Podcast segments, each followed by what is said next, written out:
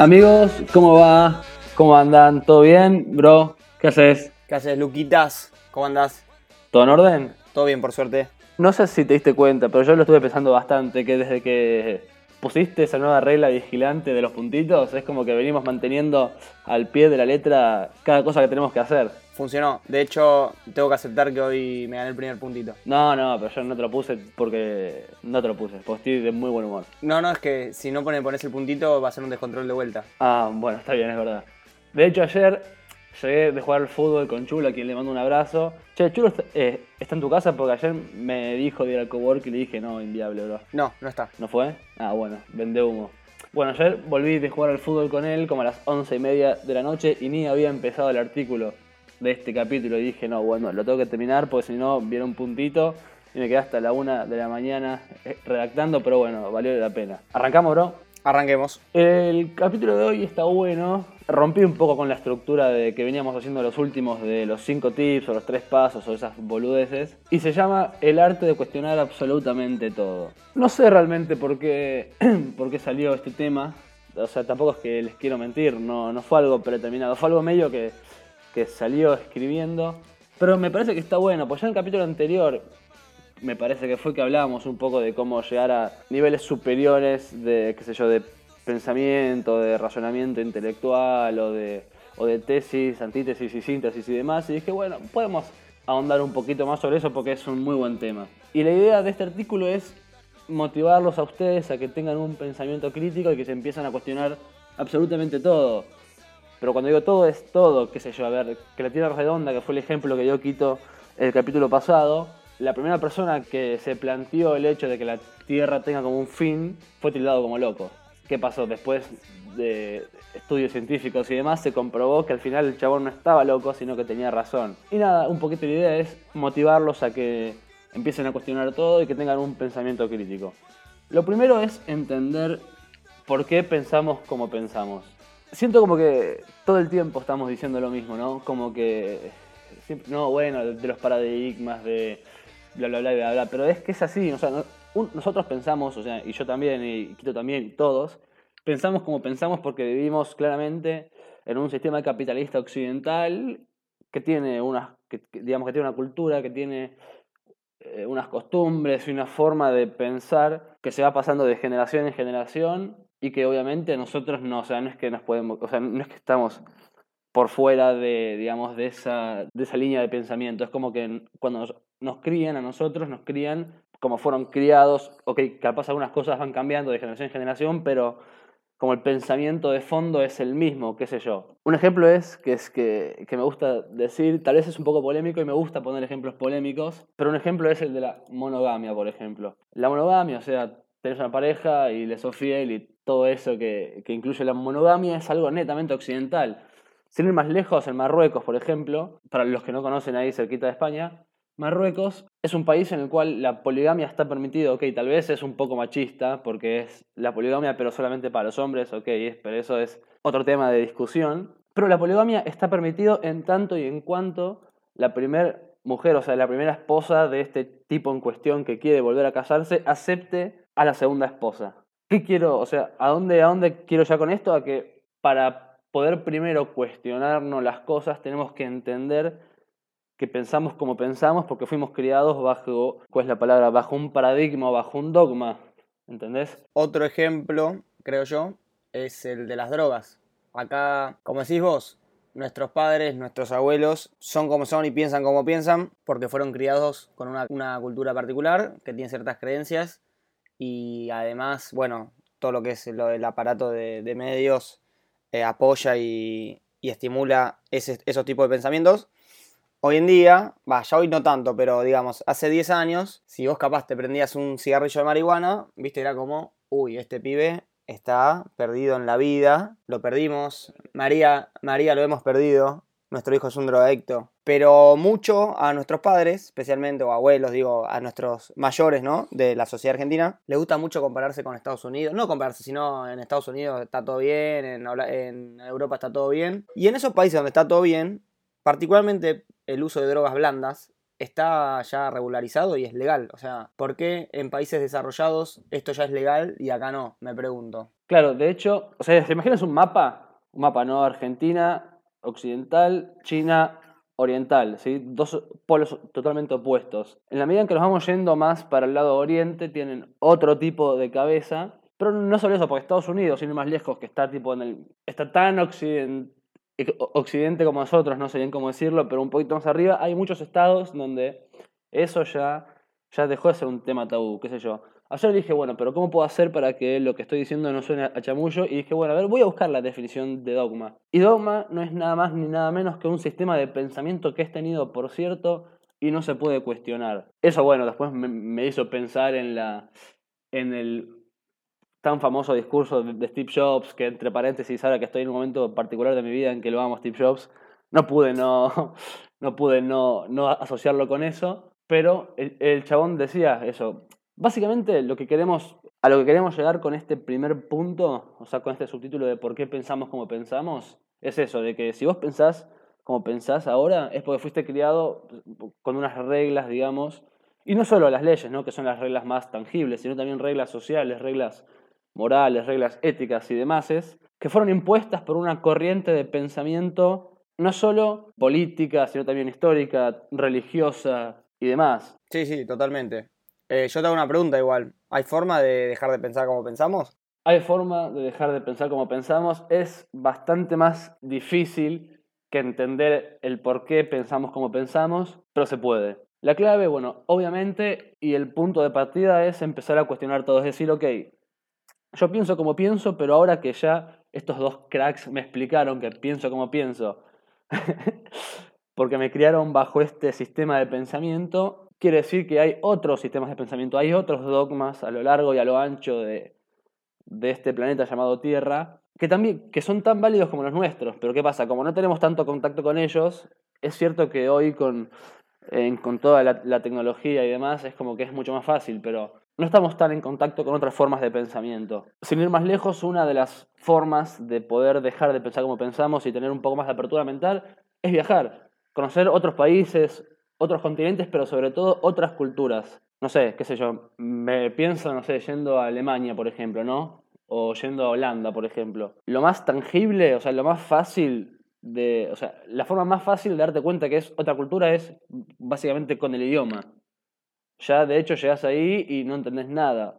Gracias a Dios está como universalizado el inglés como forma de comunicarte en todo el mundo. Pero si vos vas a Alemania, a Holanda, a Polonia o a cualquier otro país europeo, cada uno tiene su forma de hablar, o sea, y, y nosotros no, como fuimos criados con el español, tenemos que hablar así y los demás están mal. No, o sea, cada uno tiene su, su, idioma proveniente de, de, su proceso histórico de construcción como Estado-Nación y es tan válido como el nuestro. Pero bueno, tenés el idioma, tenés la forma de vestir, las religiones. Nosotros vivimos en un, Argentina puntualmente es, más allá de todo lo que ya dijimos, de un sistema capitalista, bla, bla, bla, es muy católico. O sea, la religión prominente es el catolicismo, no sé si se dice así. Igualmente, como que está medio caducado, ¿no? Sí, bueno, pero qué sé yo, pero tal vez acá, pero hay en otros países en los que la religión es mucho más fuerte. Y eso también, obviamente, hace a tu forma de pensar. Así que nada, una de las grandes formas y la que personalmente más me gusta de, de tener más apertura mental es viajar. Bro, ¿querés seguir con el tema tal vez más polémico? Bueno, la segunda forma de dejar de pensar como pensamos es a través de el uso de drogas. Hay que consumir para dejar de pensar como pensamos. Ese es el mensaje que quiere dar Lucas con este texto. No. Está haciendo apología al consumo de drogas. Obviamente, cuando hablamos de experimentar con drogas, dejamos de lado aquellas que te arruinan de arriba abajo, ¿no?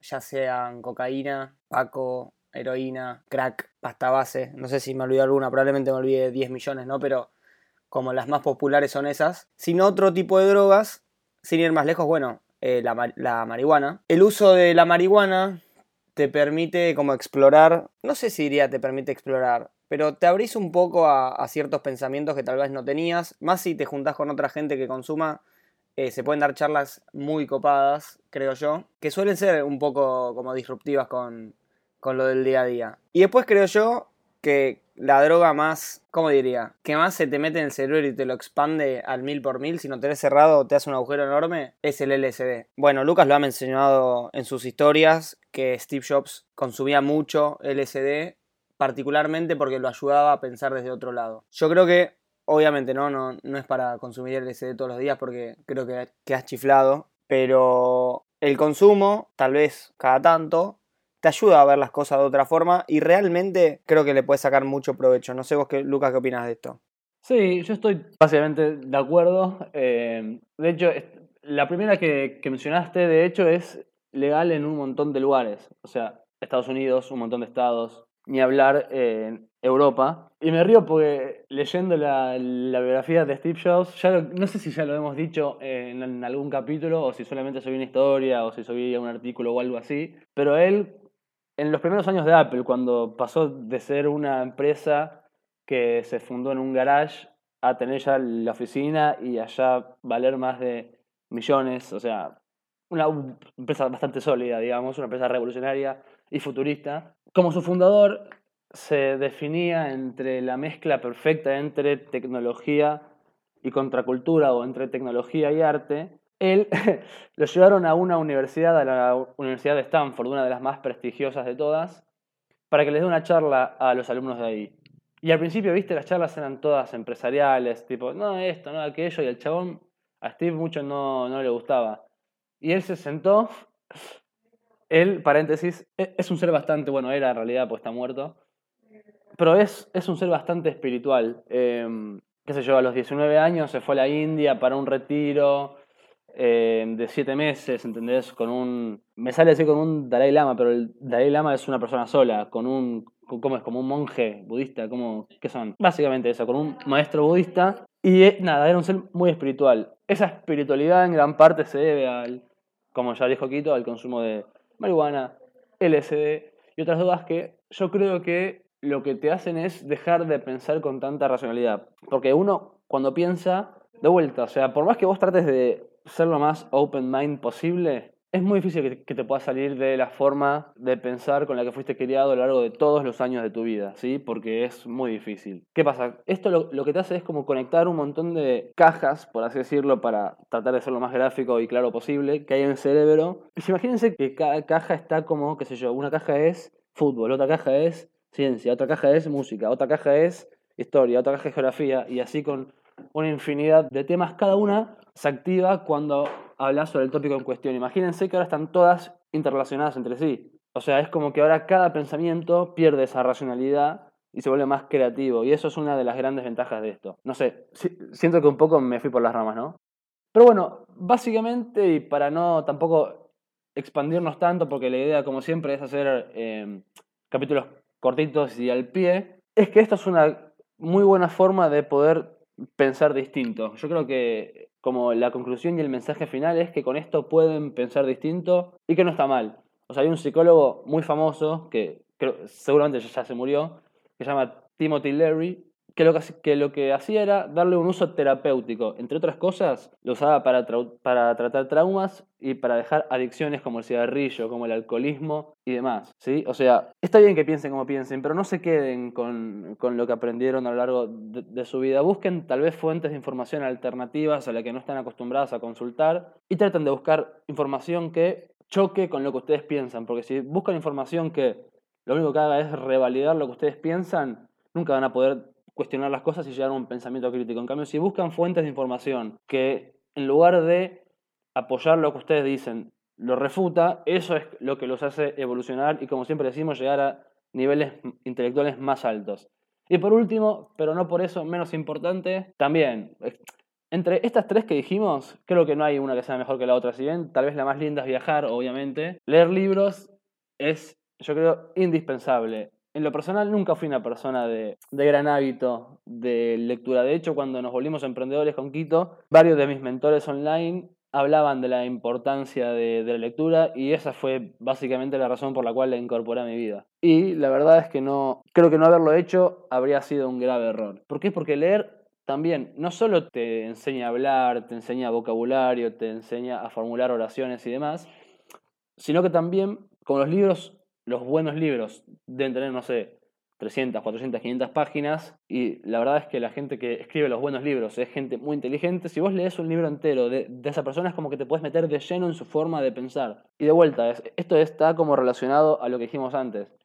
Si vos lees un libro de una persona sumamente inteligente, un libro súper interesante, que te súper nutre, pero que revalida tu forma de pensar, no estás desarrollando tanto el pensamiento crítico. En cambio, si agarrás y lees un libro de 500 páginas, súper bien escrito, súper interesante, de una persona súper inteligente, pero que piensa de una forma completamente opuesta a vos, ahí sí es como que estás desarrollando un pensamiento crítico. ¿Por qué? Porque estás incorporando información que choca con la información que vos ya tenés en el cerebro. Y eso es lo que te hace cuestionarte las cosas y seguir desarrollando, digamos, nuevas ideas, bro. Sí, no, totalmente de acuerdo. A mí me encanta leer. Eh, a diferencia de vos, que estás leyendo más cosas como o empresariales o de desarrollo personal, yo siempre fui un novelista de acá a, la China. Y también leer esas cosas, también, obviamente, ¿no? Siempre que, el escritor es de renombre, por algo es. Cuando estás leyendo un buen libro, de esos que cuando lo terminás, viste, se te llena como algo en la panza, decir, uy, wow, qué bueno que está esto. Es todo un viaje que te puede durar el tiempo que vos te tomes para leerlo, estar en un mundo de fantasías a veces y también te encontrás con cosas que en tu vida te hubieses imaginado que se te meten en la cabeza de repente y sí te ayudan a, poder hacer después como nexos entre esas nuevas ideas que, que estás leyendo con la vida diaria y vas armando con algo nuevo, vos también. Sí, yo creo que está bueno esto que, que mencionaste porque parece como que lo que dije fue que tienen que leer cosas, eh, digamos, intelectuales, o sea, no ficción, sino qué sé yo, cosas de psicología, cosas de desarrollo personal, cosas de liderazgo, no. Cada, libro te aporta, qué sé yo, la ficción, qué sé yo, se me viene a la mente Fontana Rosa. Esa ficción obviamente también te ayuda, ¿no? Ah, en la parte lingüística, en la parte gramática y demás, pero también te ayuda a expandir tu nivel de creatividad. Después si lees, qué sé yo, un libro más de, liderazgo, tal vez te ayuda más en justamente en eso, en, en liderar el día de mañana equipos de trabajo, si lees, qué sé yo, sobre autoconfianza, te volvés una persona como eh, más sólida, no sé bien cómo decirlo. Pero lo que voy es que no se centren solamente en leer cosas que tal vez no les gusten tanto, pero dicen, bueno, como esto me sirve, lo tengo que leer. Sino que, como todo, qué sé yo, el deporte es importante, sí, pero nada un deporte que no te guste. Encontrar uno que te guste y hacerlo mucho. El arte es importante, pero qué sé yo, si no te gusta dibujar, no dibujes. Si te gusta la música, qué sé yo, toca la guitarra, toca el piano la lectura es importante, pero si no te gusta leer ciertos temas, no los leas, lee otras cosas que te gusten que igualmente te van a nutrir. Y creo que esta es una buena forma de, cerrar, ¿no? Para no ir, llegar a los 20 minutos que, es el objetivo. Bueno, como siempre, gracias por escucharnos. Lo que tengo que decir es que si te pareció interesante o si te, te sirvió de algo, compartíselo a un amigo o a alguien que creas que también lo pueda ayudar. O si no, como dice Diego, mi gran amigo de Vida Random, simplemente haz lo que querrás y nada más. Chau. Un abrazo a todos.